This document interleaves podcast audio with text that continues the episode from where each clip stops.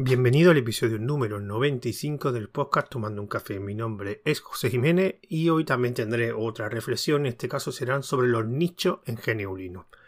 Bueno, esto va a ser muy parecido al audio anterior, que tuve una reflexión, simplemente tengo una idea en la cabeza y he decidido grabarla. No hay un guion, no, lo que surja básicamente. Aunque este audio era un audio que quería grabar desde hace tiempo por determinados eventos que, me ha pasado, sobre todo principalmente con las charlas de 24H24L.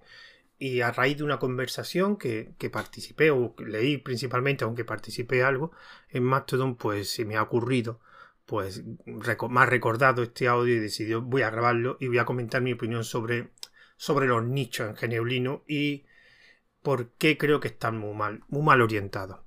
Bueno, antes, eh, lo que he dicho, eh, yo realmente Mastodon no, lo conozco mucho, lo conozco de hace poco y sobre todo eh, me hice una cuenta a raíz del evento 24H24L para difundirlo porque el primer evento de 24H24L era relacionado con la comunidad de, bueno, comunidad con GNU y evidentemente hay una comunidad bastante grande en Mastodon, pero soy bastante su uso relativo solo a difundir. Yo me gusta más Telegram aunque también tengo Twitter eh, para, para esperar el evento. Yo difunto, pero de vez en cuando me da por leer alguna conversación. Y eso es lo que pasó hace, pues, ayer o antes de ayer. Bueno, antes recordar, eh, antes que se me olvide, hablando de, de Mastodon y de la charla 24H24L, mañana, sábado 30 de noviembre a las 10 de la noche, volverá el evento de la charla 24H24L. Para quien no, no le suene esto, son un directo tanto por YouTube como ahora va a ser también por Fediverso TV, esto gracias a David Marsal y a Spectrunger. Se va a emitir por los dos sitios en directo y las charlas consisten básicamente en juntar a un grupo de personas para hablar de un tema relacionado con Geneulino. Y en este caso el tema que se ha escogido es el papel de la mujer en Geneulino. Y para ello tendré tres participantes que serán Spectrunger, que ya participó en un en una charla anterior que era sobre redes libres y mensajería. También Almudena García y Erika Aguado. Así que si te interesa escucharlo y ver qué, qué, opinan estas tres participantes, pues repito, sábado 30 de noviembre a las 10 de la noche horario español, tanto por YouTube como por Fediverse. Si quieres ver el enlace cuál es, pues se pondrá en las redes sociales de 24H24L, que es en Twitter 24H24L1 con un número, el 1 con un número. En, Twitter, en Telegram es evento 24H24L y en Mastodon, mm, que David Marsal se ha creado una cuenta para Fediverso, me la ha pasado de 24H24L arroba fediverse.tv. De todas formas, en las notas de este audio pondré toda la información. Ahí publicaré el, enlace tanto para YouTube, para Fediverso. Y aún en Mastodon, que se me ha olvidado también, 24H24L lo buscáis y es el usuario que tengo. Bueno, retomamos. Eh, hace poco leí una conversación sobre... Eh, hablaba principalmente eh, una persona que también participó, sobre todo en el último audio, en el último charla de 24H24L, que hablamos sobre la comunidad de Geniulinos, que se llama Fanta, que es un youtuber, ahora streamer, que publica tanto por Twitch como también ha publicado, o de vez en cuando publica por Fediverse y por PeerTube también. Y simplemente en su. es como tiene un noticiario que habla sobre noticias sobre software libre. Bueno, pues eh, esta persona, que de hecho ya no lo dijo en la charla de 24H, 24L, sobre todo Mastodon, se, se, se quejan mucho, lo critican porque utiliza Twitch. En vez de utilizarlo solo exclusivamente eh, redes libres, porque según ciertas personas, si hablas software libre, solo puedes utilizar cosas que sean software libre. Eh, Fanta siempre se defiende diciendo que lo que le interesa es difundir y que los datos son los datos, que él tiene muchísimos más espectadores en Twitch, que es un sitio donde hay mucha gente y eso permite dar a conocer a través de Twitch a gente que desconoce lo que es el Fediverse, lo que es Pertube, lo que es las redes libres y lo que es el software libre. Le permite pues, difundir información que de otra manera eh, por las redes libres no iba a llegar a ese tipo de perfil. Pero bueno, sigue habiendo gente que se sigue metiendo con él y siguen criticándole diciendo que, que por Twin no, que tuviese una empresa malvada, que es dueña Amazon, bueno, la compró hace un tiempo Amazon y que solo quieren tus datos y todo eso. Y esta reflexión va por eso. En Geneulino hay lo que yo bueno, lo que llamo, se llama mucho nicho. Nicho, digamos, es pues un conjunto de personas reducidos dentro de una comunidad y que suelen ser bastante radicales en su planteamiento que sean radicales en su planteamiento realmente no, no es lo malo, porque si tú eh, crees que tú tienes un pensamiento, una opinión y quieres seguir la rajatabla, no pasa nada. El problema es que, y esto es lo que me he encontrado, es que hay determinados nichos geneulino, por ejemplo, yo lo llamo el nicho de la privacidad, son gente que respeta mucho su privacidad, entonces cualquier programa, servicio que no respete su privacidad eh, no lo utilizan que me parece perfecto. También tenemos el de la filosofía software libre, que lo que defienden es que todo lo que sea o que esté dentro de GNU Linux tiene que ser software libre, rechacen el software propietario en GNU Linux, etc.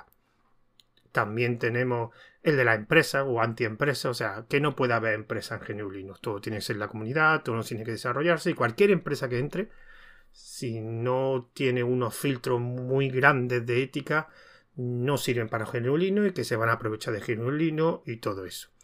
Me parece perfecto. Cuando tú estás en un nicho, tú tienes que tener una regla. Si no cumples esas reglas, no puedes estar en ese nicho. El problema, y es lo que me ha pasado a mí un par de veces, es que no respetan el trabajo de otras personas.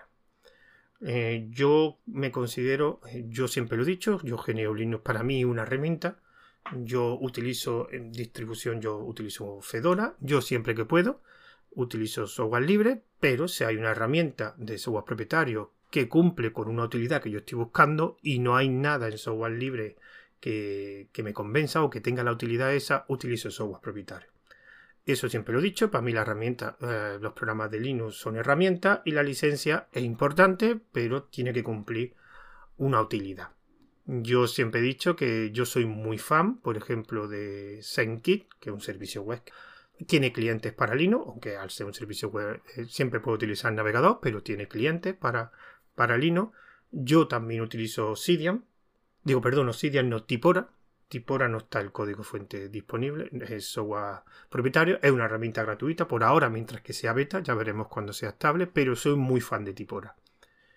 Que hay otros editores de Markdown, que es lo que es Tipora, que son software libres, como el set TTLR y otros, que sí, y yo lo he probado. Yo he probado muchos editores de Markdown. Pero a mí el que me gusta, el que me siento cómodo, el que me es útil, es eh, Tipora. Sí, no es software libre. Pero ¿y qué? Bueno, ¿tú quieres, ¿tú quieres software libre? Utilízalo. Yo no me meto contigo. No te voy a decir nada. No te metas conmigo o soy, o soy peor que tú porque utilizo un software, un software propietario en Linux. Bueno, cumple su cometido y todo esto a colación de que yo ya me he pasado dos veces en dos charlas de Geniulino. Yo siempre las charlas, lo digo cuando intento conseguir participantes, le cuento absolutamente todo. Y le cuento que en la charla de 24H, 24L, bueno, le cuento que es una charla hablando de un tema y le cuento dónde lo distribuyo. Las charlas se hacen en vídeo, pero también se distribuyen en formato podcast. Como he dicho antes, se emite tanto en directo por YouTube como por, eh, bueno, PeerTube y ahora vamos a probar el tema de Fediverso TV. Yo no tengo ningún problema en emitirlo tanto, pero yo lo voy a emitir por YouTube. ¿Por qué? Porque donde hay usuario y donde hay un perfil de usuario que es lo que estoy buscando. La charla de 24H como el evento original de 24H24L intenta difundir eh, tanto software libre o temática de software libre a gente, digamos, ajena a ese mundo o que está empezando pero no sabe mucho. Entonces yo lo que intento es darle información. No es que sea una guía ni sea un tutorial, pero darle información. Cuando eh, hice el vídeo, la charla de redes libres y, mensajería, mi intención era que lo escucharan gente que no son usuarios de redes libres ni de mensajería libre, simplemente para darle información. A mí David Marsal y Spectrum que participaron en, ese, en esa charla me explicaron un montón de cosas que yo desconocía. Hay que reconocer que en determinado ámbito eh, como Mastodon y las redes libres son complejas para alguien que está acostumbrado a otro tipo de, de software. Son redes federadas, hay muchos tipos de redes y muchos tipos de mensajerías con diferentes protocolos y eso de primera no lo entiendes. O sea, no entiendes que yo me tengo que unir a un servidor, pero que después me puedo comunicar con otros servidores que hay otra gente, incluso, pero aparte de que me puedo comunicar con la gente que está en mi mismo servidor, y eso, ¿qué quieres que te diga? De primeras cuesta y no te encuentras muchas guías ni muchos sitios donde te explique todo, porque ahora resulta que está que es el Fediverso y ahora resulta que hay un software que se llama Active Pack, creo que es, ya ni me acuerdo cómo se llamaba, que lo que te hace es que se conecten todas las redes de una forma transparente entre ellas, todos los sistemas de mensajería, todos los protocolos. A la gente lo que quiere es comunicarse con otras personas. Mm, yo eh, me da cuenta que algunas veces cada programa, cada red, por muy bueno que sea, por muy malo que sea, al final, por diferentes motivos, la realidad lo hace poner en un puesto que a lo mejor por utilidad o por, o por eh, calidad no está más abajo de lo, que, de lo que parecería. Y esto lo he vivido yo con Telegram. Yo dejé ya de convencer a la gente del Telegram diciéndole que Telegram era mucho mejor que WhatsApp, que para mí lo es. ¿Por qué? Porque la gente utiliza WhatsApp porque lo que hace lo hace siempre y lo hace bien, que es comunicarse con otra gente. Entonces yo ya dejé de convencer a gente porque las traía a, Telegram y se volvían otra vez. Yo lo que sí hago es, cuando alguien me pregunta por Telegram, le digo lo que es. Se lo explico y le digo las funcionalidades que, que le puede interesar a esa persona. Yo, por ejemplo, ya he habido algunas personas que se pasaron a Telegram porque le dije lo de la nube. Que hay una nube que tú puedes almacenar ahí eh, determinados archivos hasta, hasta, un tamaño de 2 GB, incluso lo puede, esa nube la puede utilizar pues, para pasar información del móvil a tablet, de la tablet a ordenador, etc. ¿Convencía a mucha gente? Por supuesto que no, pero ya hubo gente que, que, casi lo utiliza solo para eso. Y a partir de ahí, pues si te pregunta, pues puedes decir lo que son los canales, los canales que hay, pero, pero yo no lo convenzo porque mm, considero que no se deben convencer.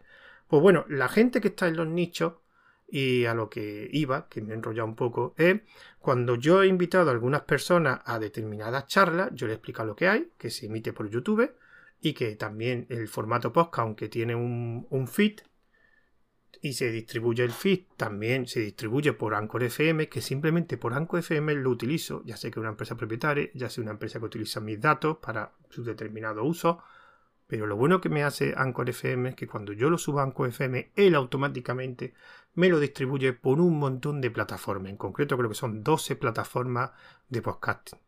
Y eso para mí es un ahorro de tiempo y es una gran difusión si yo distribuyo mi feed, no voy a tener esa difusión. Y yo lo que quiero es difundir la charla, tanto en formato de audio como en formato vídeo. ¿Por qué? Porque es lo que me interesa. Mm, yo no quiero quedarme en un nicho. Bueno, pues hubo gente que después de explicarle ese, después de comentarle, bueno, generalmente yo creo un, creo un grupo privado de Telegram pues para intentar conseguir una fecha de grabación, para ponernos en acuerdo, pues en dos casos Mm, yo cuando le comenté todo lo que había, en uno de ellos me dijo que porque distribuía, eh, porque lo hacía en directo YouTube. Yo se lo expliqué, pues mira, por difusión. Estos son los números que tengo en YouTube y estos son los números que tengo en PeerTube. YouTube es una plataforma con muchos más usuarios que PeerTube. Esto no significa ni que sea ni mejor ni peor. Simplemente que a la hora de difundir, a mí me interesa estar en todas las plataformas que pueda. No puedo estar en más plataformas por, porque no tengo gente. Si hubiera más gente, pues yo le digo, pues mira, encárgate de estas redes y yo me encargo de YouTube, igual que hace David Marsal, que se encarga del tema de PeerTube y, y Fediverse. Si no está David Marsal, posiblemente se lo emitiría por YouTube, a mí no me importa emitirlo. Bueno, pues esta persona ya llegó, esta primera, que, que si hablo de redes libres y mensajerías libres, tendría que emitir solo exclusivamente por redes libres y mensajerías libres.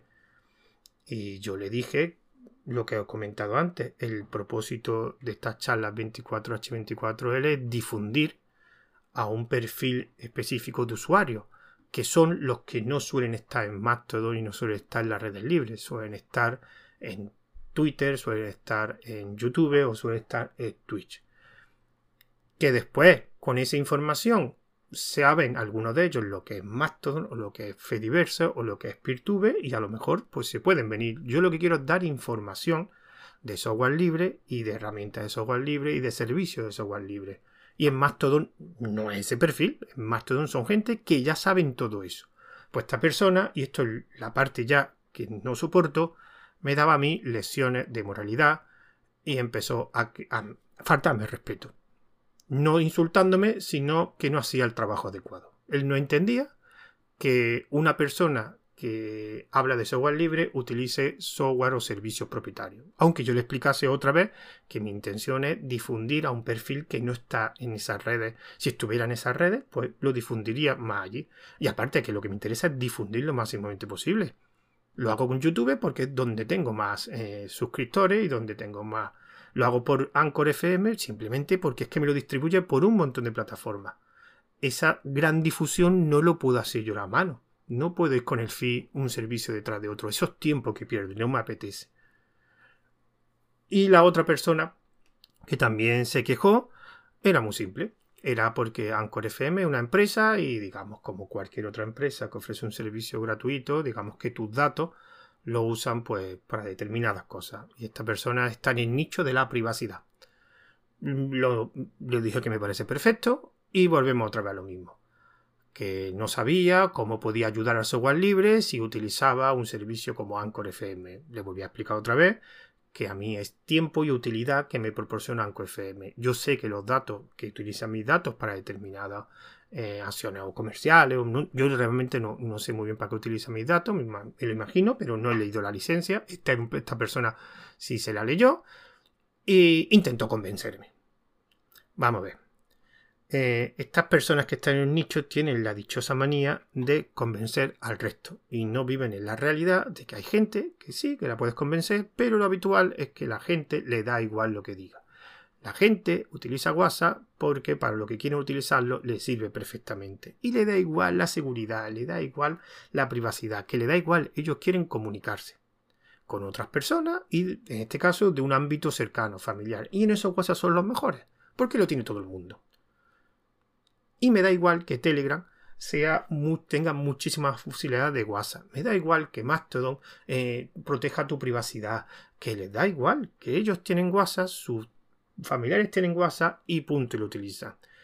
Eh, dejar de convencer a la gente y sobre todo me fastidia cuando los que convencen a la gente son gente que es que no generan contenido. O sea, solo escriben mensajes. En esta conversación de, Mastodon que leí, se quejaban de que Fanta eh, utilizaba Twitch y él le comentaba que Twitch le interesaba porque era para difundir un mensaje y que le interesaba estar en todos los sitios, que él era un, eh, defensor de Peertube, de eh, Fediverso, pero que, que es lo que hay, la realidad es lo que hay, utiliza Twitch y además no lo hace por dinero porque puso también lo que ganaba al mes, que eran nada menos 20 o 30 euros al mes, pero puso también la estadística de las visualizaciones en Twitch y en el resto de plataformas y que evidentemente Twitch mm, era muchísimo más alto. Después llegó otra persona quejándose de que Amazon es el demonio. Señores, GNU Linux está donde está porque hay empresas que lo subvencionan. Pagan a desarrolladores para hacer determinados programas que se utilizan mucho. KDE tiene desarrolladores pagados por empresas. En el kernel de Linux hay desarrolladores pagados por Reja, por SUSE, incluso por Microsoft, por IBM y por un montón, de empresas. Si no llega hasta esa empresa, Linux sería, GNU Linux sería lo que yo viví en los años, en el 95-96, que fue la primera vez que lo instaló. Un sistema nicho con muchísimas deficiencias y que utilizaban cuatro, cuatro personas en las universidades. No nos engañemos, Ahora mismo, Linux, y bueno, y dándole una cantidad de palos Microsoft que no os podéis imaginar.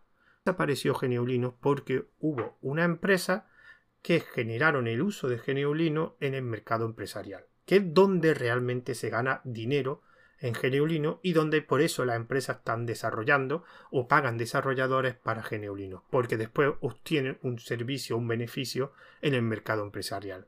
Y por eso en el mercado empresarial GNU Linux es una opción como otra cualquiera, en el mundo de los servidores es la opción, no hay otra cosa.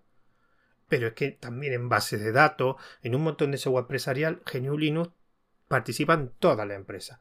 Y en el escritorio, y esto ya lo comenté en otro audio, como no se genera ese dinero, esa cantidad de dinero, pues hay determinadas empresas que no lo apoyan.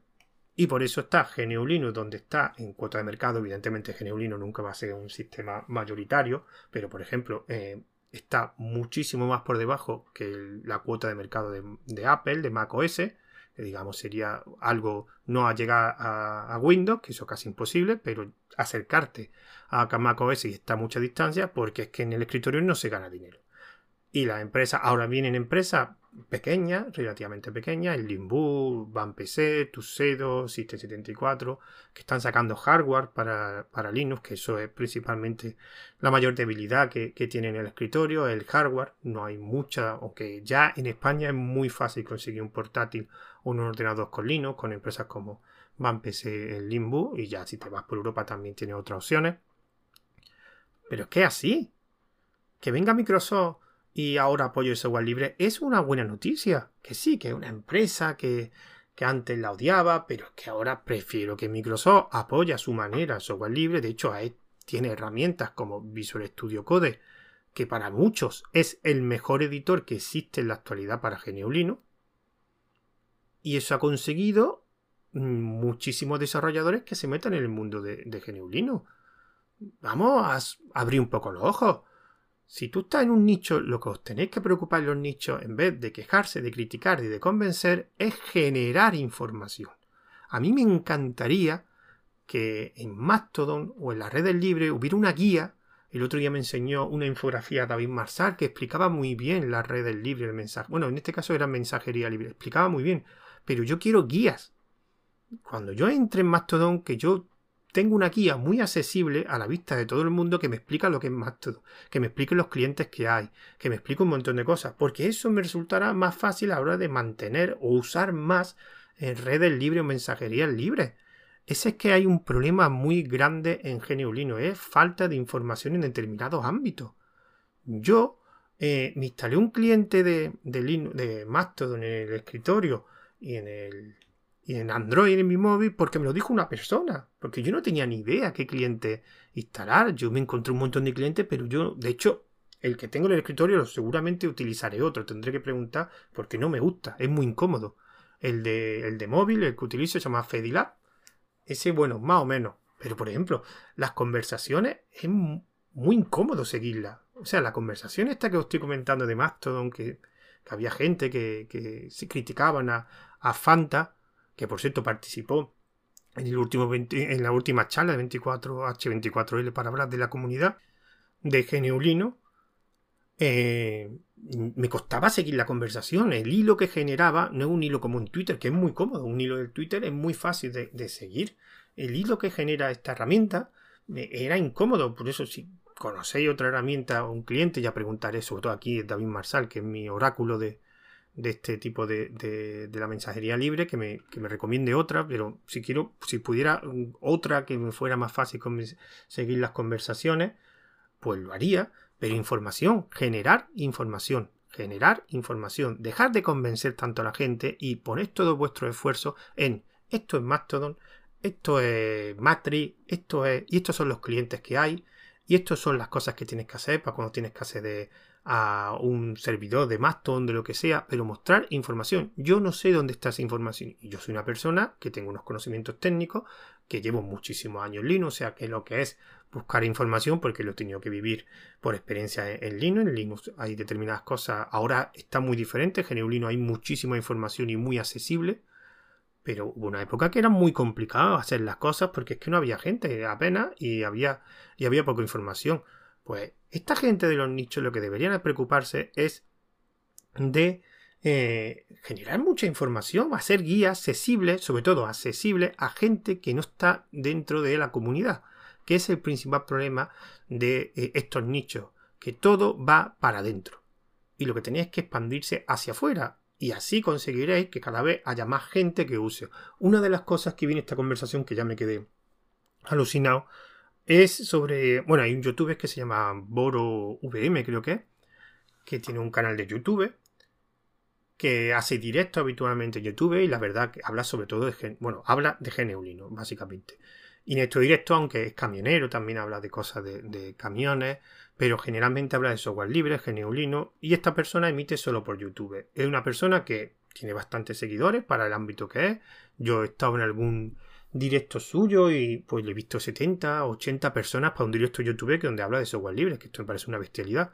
Y el otro día me dijeron que tiene vídeos hasta de 300.000 visitas, que eso también es una bestialidad. Bueno, pues estaban hablando en esa conversación porque uno de ellos, porque bueno, empezó a emitir en, en PeerTube o dejar los vídeos en PeerTube y me imagino que por problemas de tiempo, por comodidad, por lo que fuera, no sé el motivo, dejó de hacerlo. ¿Vale? Y entonces una de estas personas le hizo un comentario en el, en el directo diciendo que por qué no volvía a PeerTube, porque... Y este hombre, pues no me acuerdo la frase que dijo, pero dijo algo como, mira, es que donde está mi usuario, donde tengo la gente en YouTube. Y simplemente era eso. Y esto pasa muchas veces. La gente no se pone en PeerTube o un Fediverso TV simplemente por difusión, porque mm, le supone un esfuerzo, le supone un esfuerzo emitir allí para la gente que va a conseguir. Y prefiere, pues, como lo hace él solo, pues, mira, lo emito por YouTube. Es algo que me pasa a mí, por ejemplo. Yo emito por PeerTube y Fediverso TV porque tengo a David Marsal que lo hace, si no, yo no podría hacerlo. Yo a mí no me apetece estar subiendo vídeo a 20.000 plataformas. Yo por eso utilizo, como he dicho antes, Anchor FM. Utilizo Anchor FM porque él se encarga de distribuirlo por multiplataformas. Que sí, que los datos, que todo, ya, ya. Pero en la difusión es la utilidad que yo estoy buscando. Pues, por ejemplo, si en vez de... Y bueno, estaban poniéndose de acuerdo porque en el siguiente eh, eh, directo que hicieron en YouTube también le iban a poner comentarios de una forma educada y respetuosa. Que no convenzáis que olvidaros, lo que podía ser mejor es simplemente, mira, voy a crear una guía un pequeño tutorial donde explique cómo hacer directo en Perturbe de una forma muy sencilla. O, por ejemplo, ofrecerse, oye, mira, si por motivos de tiempo no puedes, no te interesa o no quieres, oye, yo me ofrezco a tu contenido del directo YouTube, te lo publico a una cuenta que hagas tú de Peertube a tu cuenta, si te interesa, facilitarle el trabajo.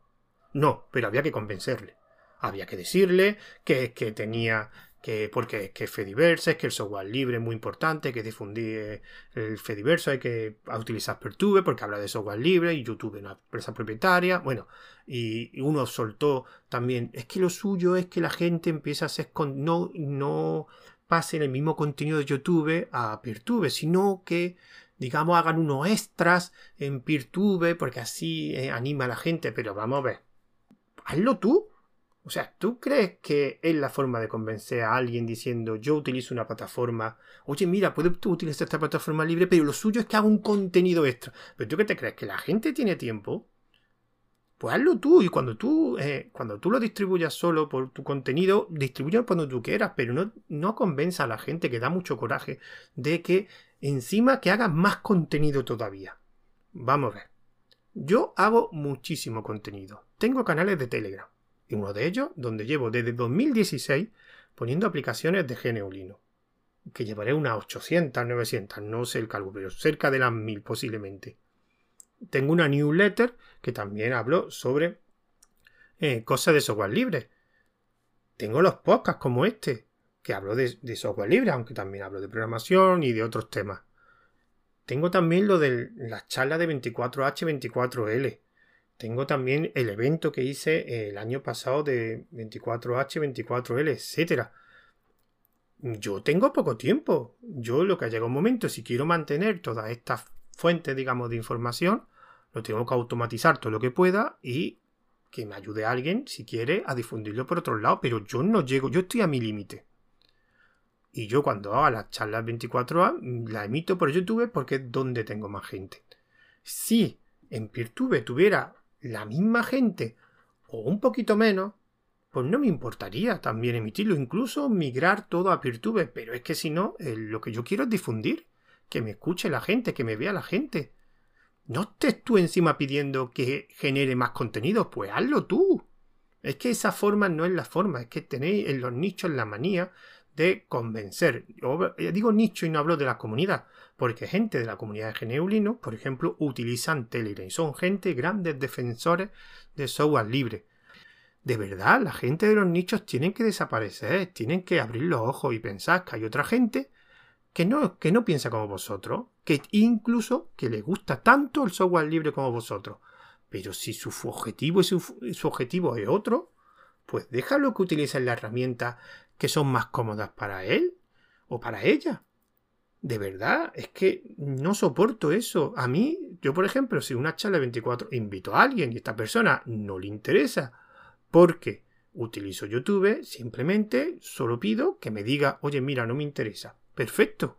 Pero no, no me interesa me estés dando una chapa de privacidad y de datos. Oye, mira, que no te estoy preguntando eso, te estoy preguntando si te interesa. Yo lo voy a distribuir por aquí, por aquí, por aquí. Como ya me conozco lo que me ha pasado, yo sí, lo dejo todo muy claro. Lo distribuyo por todas estas plataformas. Tanto de software libre como de software propietario. ¿Te interesa? Sí. ¿Te interesa? No. Ya está. Pero deja de darme la vara y decirme lo que me dijo esta persona, que no voy a decir su nombre, de estas dos personas, de que es que él con Mastodon conseguiría muchos más usuarios que los que yo consigo en YouTube. ¿Esto qué es esa falta de respeto? Pues hazlo tú, en tus redes. ¿Tú te crees que yo te invito a una cosa y me suelta eso? ¿Eso qué forma es? De, de, si no quieres, no aceptas la invitación porque no te gusta que utilice YouTube, pues me lo dices tan cual como, oye, pues mira, no me interesa. Ya está. Si no, no hay que explicar más. Bueno, que esto se me está quedando larguísimo. Bueno, esta era mi reflexión sobre los nichos de GLU Linux y creo que mm, por qué deberían desaparecer y la gente que participa en esos nichos, que me parece perfecto vuestras opiniones, son muy respetables, pero no faltarle respeto a gente que no piensan o que actúan igual que vosotros. Primero habría que preguntarle por qué lo hacen y aunque te lo digan y no te convenzan, tampoco hace falta criticarle. Bueno, ya por último, los métodos de contacto. Recordad que esto hay un correo tomando un café una cuenta de Twitter que es tomando guion bajo un guion bajo café, un canal de Telegram que es arroba tomando un café y donde se distribuirá pues, el audio tanto en OGG como en MP3 y también se va a distribuir por las plataformas de iVoox y Anchor FM. Recordad que Anchor FM, como he dicho antes, se distribuye por muchísimas más plataformas. Así que me despido de vosotros. Hasta el siguiente audio. Adiós.